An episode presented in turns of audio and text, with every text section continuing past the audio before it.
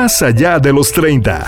Hola, ¿cómo estás? Nos encontramos en una nueva sesión, el episodio número 2 de Más allá de los 30. Yo soy Tatiana y hoy vamos a comentar o te vamos a hacer entrar en ese mundo de las personas que padecen algo muy serio. Y a lo mejor vos estás pasando por ese momento en el que no sabes qué es lo que sentís, pero a lo mejor te sentís identificado con esta mujer que es de carácter fuerte, aparentemente es feliz, pero en realidad no encuentra qué le apasiona. No sabe qué le pasa, además sufre de mareos constantes, dolor en el pecho y siente ganas de llorar muy a menudo.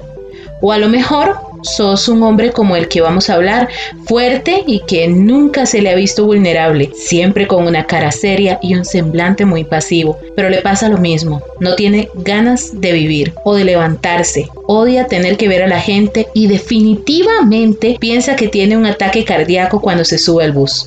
Muchos hemos sufrido en diversos momentos de ansiedad, pero hay otros que viven con la ansiedad día a día. La vida tiene el color que te dé la gana. Aprende a vivirla sin dolor, a mirarte al espejo sin dolor, porque ya es hora. Este es un capítulo más de Más allá de los 30. Hoy presentamos las pocas ganas de vivir que me tengo qué ansiedad me da aquel examen, a lo mejor uno ha dicho, ¿verdad? O, uy, es que tengo que entregar un reporte y la verdad estoy tan ansioso, uy, estoy esperando un viaje y la verdad es que en serio me tiene con los pelos de Es más, he desayunado hasta dos veces, me ha dado un hambre, cantidad de veces que me han dicho, a mí por ejemplo, que lo que yo padezco es ansiedad y por eso mis problemas con la comida. Pero bueno, yo cuando conocí realmente a alguien que padecía ansiedad, me di cuenta de que lo mío era un asunto de autocontrol, de conocerme, pero eso es tema para otro podcast. Siguiendo con la ansiedad, la verdad es que yo doy gracias a Dios de que no la vivo. Tengo grandes amigos, familiares y conocidos y hoy quiero acercarte a esas personas que tratan de llevar una vida entre comillas normal, aun cuando muchas veces no tienen ganas de vivir, cuando el control de sus sentimientos se sale de todo autocontrol y cuando simplemente sabiendo que no les pasa nada quieren huir y dejar de sufrir. Hoy invité a mi amiga Steph, que la he conocido desde hace ya bastante tiempo atrás, tal vez unos 10 años. Me parece una mujer que trata, a pesar de los problemas que carga, ella trata de llevar su ansiedad con la mayor naturalidad del mundo. Pero ¿cómo lo hizo? ¿Cómo se dio cuenta que padecía de ansiedad? Resulta que yo me di cuenta que tenía ansiedad hace cinco años, pero fue muy difícil detectarla porque en ese momento yo estaba pasando por otro proceso médico. Entonces para los doctores, este, extrañamente no fue fácil decir sí, es ansiedad lo que ella tiene ya. No, porque como estaba con el otro proceso médico, ellos estaban descartando que no fuera nada de lo que yo estaba pasando por ese momento. Entonces me hicieron una cantidad de exámenes, pero nunca les pasó que fuera ansiedad hasta que llegué donde un endocrino y él apenas me vio, me dijo, usted lo que tiene es ansiedad y ataques de pánico, este, la voy a referir con un psicólogo y un psiquiatra. Y yo dije, digo, ok, qué dicha. En realidad en ese momento yo no supe como la gravedad del asunto, digamos, porque como estaba pasando por otras cosas, en realidad ni siquiera le di importancia, no averigüé nada. Este, entonces en realidad yo ni siquiera me, me preocupé, ni me alteré, ni me dio vergüenza, ni afrenté lo que realmente era el tener ansiedad en ese momento, porque para mí no era importante. O sea, yo como ya tenía dolores de cabeza, tenía dolores en el cuerpo, tenía todos los sentimientos que yo tenía en ese momento, para mí era normal según yo, porque yo también padezco depresión. Y creo que ahí fue el error más grave, porque ni siquiera fui a psicólogo, no fui a psiquiatra, nada. Ahí dejé que pasara hasta que ya de verdad empecé a tener ataques de pánico súper fuertes que yo dije, no, de verdad, ahorita lo que ocupo es ayuda, ocupo que alguien me guíe, este, me dé una luz en el camino. Las múltiples vueltas que da la vida lo acercan a uno a lo que de, pues toca, ¿verdad? Con, con, el pasar de los tiempos. A ella le tocó, a pesar de que era casi imposible quedar embarazada, se convirtió en mamá, se casó y con la ayuda de su pareja, de amigos, de familias y hasta de especialistas que de verdad le han dado la mano, logra llevar el día a día. Sin duda, hay muchísimas personas que ya sin siquiera padecer de ansiedad, cuando llegan a la casa cansados luego de las presas, de presiones laborales y demás, es complicado sentarse a hablar con los hijos, llegar a hacer tareas. Y ahora una persona con ansiedad, ¿cómo vive ese momento? ¿Cómo es levantarse y tener que decir, ok, vamos de nuevo? Ahora que yo ya trato la ansiedad, ya medicada con psiquiatría, con psicología, se me es más fácil eh, manejar el día la ansiedad, eh, ya sea eh, en la casa, en el trabajo, hasta cuando salgo, ya me es más fácil porque ya sé controlar cuando voy a tener un ataque de ansiedad. A veces es imposible controlarlo, pero yo ya sé cuándo me va a dar un ataque de ansiedad sé qué hacer o por lo menos sé cómo controlarme pero este, los años anteriores era súper difícil porque tenía cambios de humor muy fuertes, no quería hacer absolutamente nada. El simple hecho de tener que levantarme y bañarme y haber pasado insomnio toda la noche, llorando sin saber por qué estaba llorando, el dolor en las manos, a mí me da mucho dolor en las manos y en las piernas, parte del dolor de pecho y cabeza, el tener que levantarme después de haber tenido una noche tan difícil y venir y sonreírle al mundo y sonreírle a mi esposo y sonreírle a mi hija, que soy la mamá perfecta, llegar al trabajo y que todo esté bien, al inicio era muy difícil y muy estresante porque usted no puede controlar sus emociones y usted quiere estar bien, quiere sonreír, pero tiene tantos pensamientos en la cabeza, tiene tanto dolor físico, tanto cansancio emocional, que no es fácil. Entonces es como ponerse, yo digo, es como ponerse diferentes máscaras. Lo que hice en mi caso fue como empezar a contar que yo padezco de ansiedad, padezco de ataques de pánico, padezco de depresión y si tengo cambios de humores muy fuertes o por lo menos si estoy callada y no hablo, por lo menos que la gente a mi alrededor sepa que es porque yo padezco de algo y no es porque soy una loca que no quiere hablar con nadie, sino es porque no puedo controlar mi cuerpo. O sea, me es muy difícil cuando tengo ansiedad ser como una persona normal, le digo yo, yo hasta siento que es como un tipo de bipolaridad, porque usted realmente no quiere vivir, no quiere hacer absolutamente nada y qué pereza tener que ir al trabajo, qué pereza tener que ser esposa, qué pereza tener que ser mamá, cuando realmente hay que hacerlo, porque la gente que está a nuestro alrededor no tiene la culpa de absolutamente nada de lo que uno le pase. Ahí es donde uno tiene que aprender como agarrar esa ansiedad y aprender a vivir con ella y decir, bueno, nos vamos a levantar, no me joda, voy a tratar de ser una persona normal que se monta en un bus porque hasta eso es súper desesperante. Ahora que ya este, sé cómo controlarla, me mentalizo desde temprano en cómo tengo que actuar. Y la verdad es que eso me ha funcionado mucho.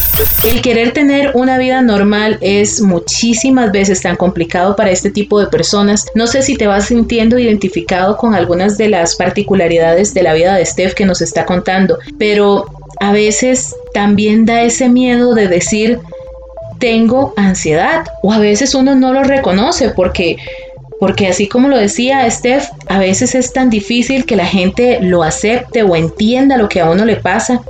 Y muchísimas veces aún es más complicado para los que no padecemos ataques de ansiedad. Se nos hace a veces tan difícil entender por lo que pasan o lo que sienten estas personas y es que en serio uno no puede dimensionar ese sentimiento de intranquilidad, ese sentimiento de vulnerabilidad que se experimenta en esos lapsos que pueden durar unos segundos de un ataque de ansiedad, pero pueden hacer que todo el día se vaya por la borda. Imagínate lo que es levantarse y por un cochino ataque de ansiedad que se joda toda tu semana, que se joda todo tu día, que eso que tenías planeado no lo puedas realizar o que simplemente no haya salido como vos querías. En los ataques de ansiedad, ¿qué es lo más desesperante que se enfrenta? Bueno, en mi caso creo que lo más desesperante es no poder controlar mi mente. Es lo que se me ha hecho más difícil porque mi mente muchas veces tiene más control eh, de mi cuerpo. Aunque yo, digamos, estoy consciente de lo que está pasando, hay una fuerza superior que me hace tener mucho miedo a morirme. Y eso es lo que a mí me pasa, que yo siento como digamos, a mí me agarra un dolor en toda la, en todo el sistema nervioso, digamos, de la cabeza abajo de la espalda. Siento un golpe súper fuerte, es un frío y yo siento como que la muerte me abraza. Es horrible, es un sentimiento espantoso porque yo realmente siento que me voy a morir y no hay nada en ese momento que me cambie de parecer que me voy a morir. Aunque yo ya sé que es un ataque de ansiedad, que no me está pasando absolutamente nada, que no es un infarto, que no es nada, eso es lo que más me cuesta cuando tengo las crisis de ansiedad. Eso es lo que a mí más me cuesta. Entonces, digamos, cuando yo tengo el ataque de ansiedad o el ataque de pánico, este eso es lo más desesperante, el no poder decirle a mi cuerpo, contrólese, no le pasa absolutamente nada, todo va a estar bien, estoy bien, no pasa nada. Hay días buenos, hay días malos, hay días muy malos, hay días que no pasa absolutamente nada, que en un día solo tengo un ataque de ansiedad, hay días que tengo siete ataques de ansiedad. Es más que todo como la desesperación de no poder controlarme. Eso es fatal, es súper desgastante mentalmente yo después de un ataque de ansiedad quedo así que quiero estar acostada, quiero que nadie me hable, me duele muchísimo la cabeza. La palabra ansiedad viene del latín que significa angustia, aflicción. Es muy importante que sepamos que existe la ansiedad normal y que por esa no es que tenés que correr al médico, es aquella que podemos tener en un momento de nuestra vida por cualquier situación que nos estrese. Y existe la ansiedad patológica, aquella que lleva los ataques de ansiedad como los que nos cuenta Steph, esos que muchas veces sin una razón alguna, sin encontrarse la persona en situación de peligro, simplemente porque el cuerpo se le ocurre darle. Hay momentos en los que realmente es extraño para muchos de ellos en lugares o en situaciones que puedan decir, uy, claro, es que esto me lo desencadenó, este ataque o demás. Hay lugares que son muy extraños, ¿no? Como para que dé un ataque de ansiedad.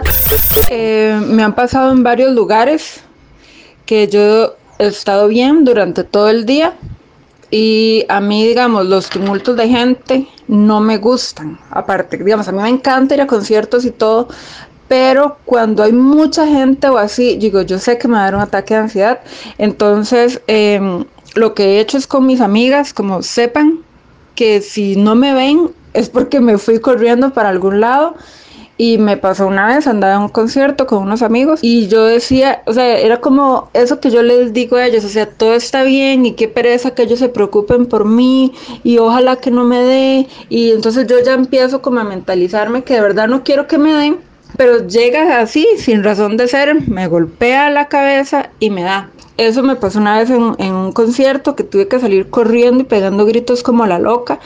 De hecho, golpeé a una muchacha y todo porque no se quitaban. Y después la vergüenza y me sentía súper mal porque la golpeé, no sabía ni quién era. También me pasó una vez que andaba en un mall, algo que usted dice, o sea, ¿qué estrés voy a tener? Tengo plata, estoy en mi tienda favorita, estoy comprando cosas y nada más llegó. El mall se me hizo súper pequeño, yo empecé a pegar gritos, eh, andaba con Daniel, con mi esposo, y él me decía, pero cálmese, ¿qué le pasa? Yo es que es un infarto, me está dando un infarto aquí, no puede ser. Terminé en el San Juan de Dios con ataque de ansiedad. Entonces ya después, cuando a uno se le baja el ataque de ansiedad, entra la parte que es como la vergüenza. Lo más perturbante es la cantidad de personas que andan por el mundo sin saber qué les pasa. Es que son muchas. Muchos piensan que se van a morir de un infarto, que les duele excesivamente el pecho, que un brazo o que no entienden por qué sienten siempre esa angustia, deseos suicidas. La ansiedad es tratada como algo hasta risible para algunos, que no entienden que es un padecimiento mental que realmente atormenta a quienes lo sufren cada día. Hay muchísimas personas que en realidad no saben qué les pasa. ¿Te has encontrado algunas de ellas? A lo mejor, no sé, eh, se sienten locos y hablan algo sobre la ansiedad, sobre, sobre, mira, me siento así o de alguna manera que vos has tenido que convencerlas y decirles, no, es que pasa esto. La verdad es que demasiada gente, es impresionante cómo todavía en el 2020 el tema de la ansiedad, la depresión y ataques de pánico es un tabú. Si usted se siente mal, eh, usted es loco. Si usted, ¿cómo va a ir donde un psicólogo? No, no, no. Usted lo que tiene que hacer es levantarse ir a hacer ejercicios, comer saludable y ya. Y eso es mentira, eso es una falsedad. Como una persona que nunca ha padecido de ansiedad, nunca ha padecido de una depresión, viene a dar un consejo de que la ansiedad o la depresión o sea, se le va a quitar a uno con levantarse y enfrentar el mundo y ser feliz. Si fuera así de fácil, nadie padecería, padecería de ansiedad o depresión. Es un proceso muy difícil que hay que tratarlo.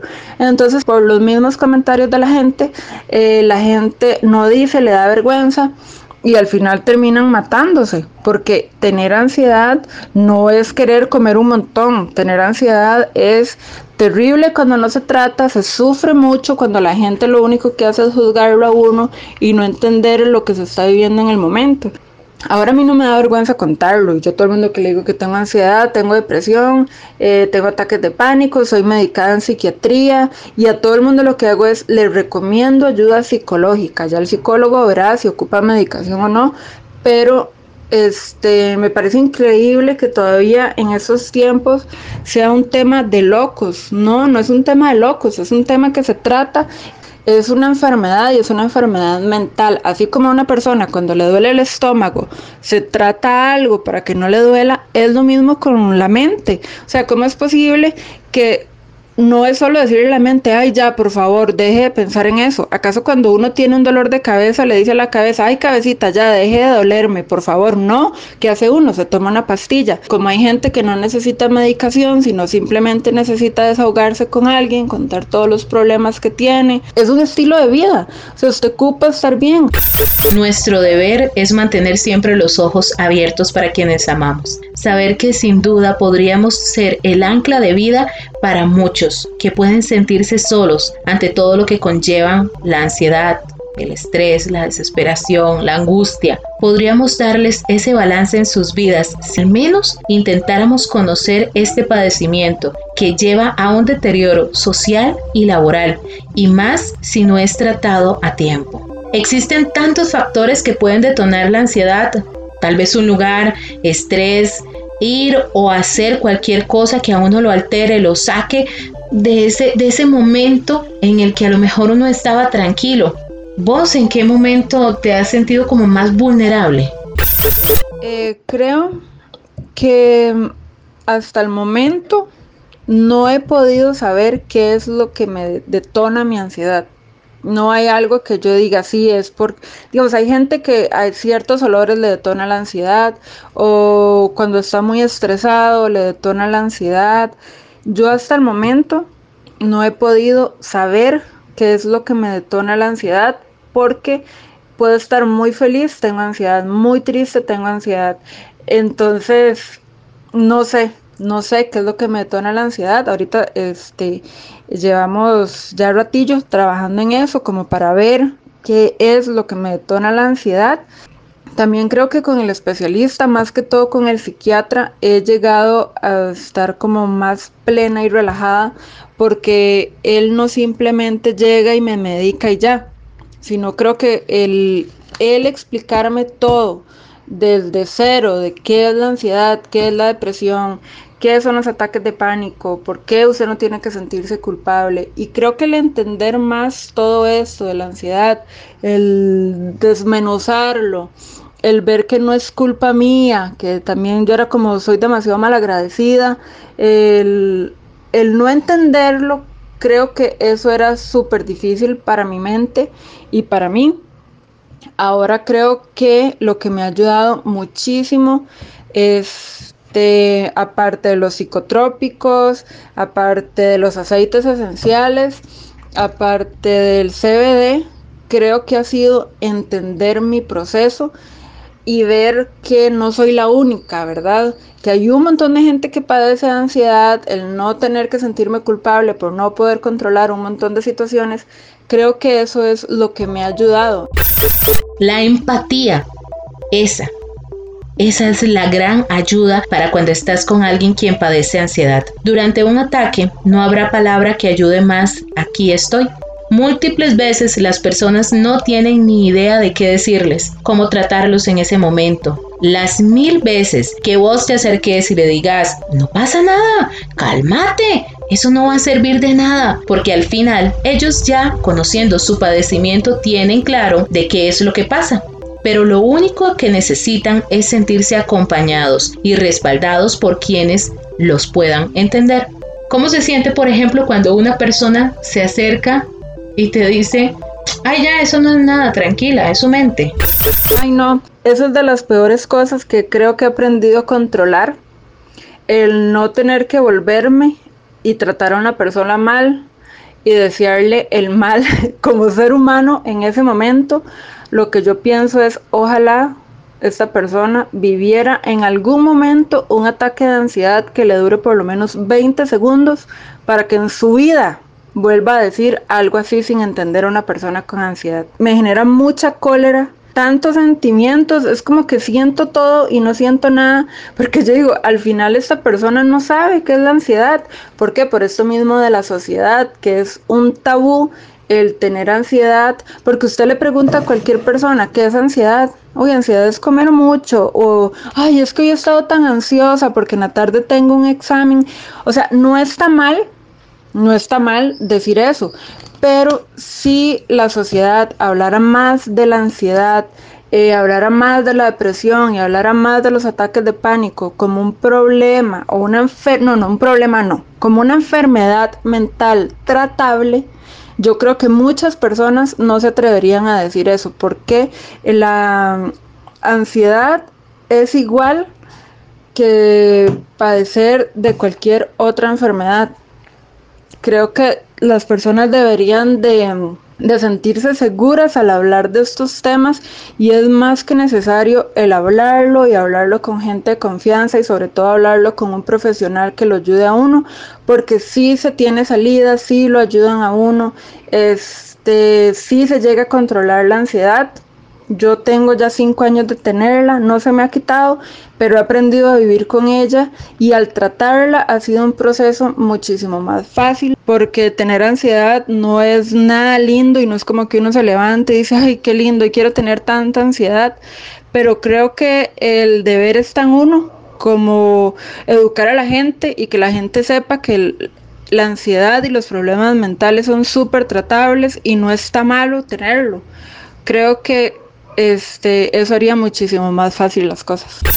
Porque la vida es así, la vida es compleja, siempre en medidas diferentes para todos. Hoy quizás no tenés ni padecer de ansiedad o ataques tan terribles como estos, pero quizá mañana alguien a quien amas simplemente se encuentre ahí queriendo descifrar su dolor. Y si en verdad amas, vas a querer apoyar. Las personas que apoyamos a quienes padecen esta condición, en cierta medida también tenemos derecho de sentirnos muchas veces cansados, porque llevamos con nosotros el peso de ir haciendo en muchos casos la vida más pasajera para ellos, ponerles color, Muchos igual llevamos frustraciones, miedos, tenemos incertidumbre porque no es fácil, pero cuando realmente uno quiere ver a alguien bien, triunfando, sabrás en qué momento abrazar, en qué momento hay que dejarles solos, regañarlos o simplemente estar ahí sin decir nada, acompañándolos en ese momento, porque así es esto. No es un camino fácil, pero algunos tenemos la dicha de tener bastante ánimo todos los días, levantarnos con entusiasmo, y así lo podemos lograr. Y quizá es uno de nuestros planes acá, ser el equipo de apoyo de estas personas. Siempre, eso sí, quédate donde te sentás feliz, pleno y acompañado. Y vos, que quizás te sentiste identificado con este programa, pero tenés miedo de ir donde un especialista, ya sea psiquiatra un psicólogo, porque tenés miedo del que dirán, recuerda que la ansiedad no es un juego, es real que esto que enfrentas no puede convertirse en una lucha del qué dirán, si me ven ir donde el psiquiatra, si no solamente creo en mi fe, si yo estoy ocupando ayuda de un psicólogo. No te quedes con el qué dirán. Ve, por favor, por amor por ti, por los que te rodean. Además, recuerda que muchos también lo están experimentando, que no estás solo, búscala para que estés mejor. Yo te envío un beso, que encuentres siempre la fuerza para salir adelante y que en serio siempre puedas ser feliz. Un beso, nos escuchamos pronto. La vida tiene el color que te dé la gana. Aprende a vivirla sin dolor, a mirarte al espejo sin dolor, porque ya es hora. Este es un capítulo más de Más allá de los 30.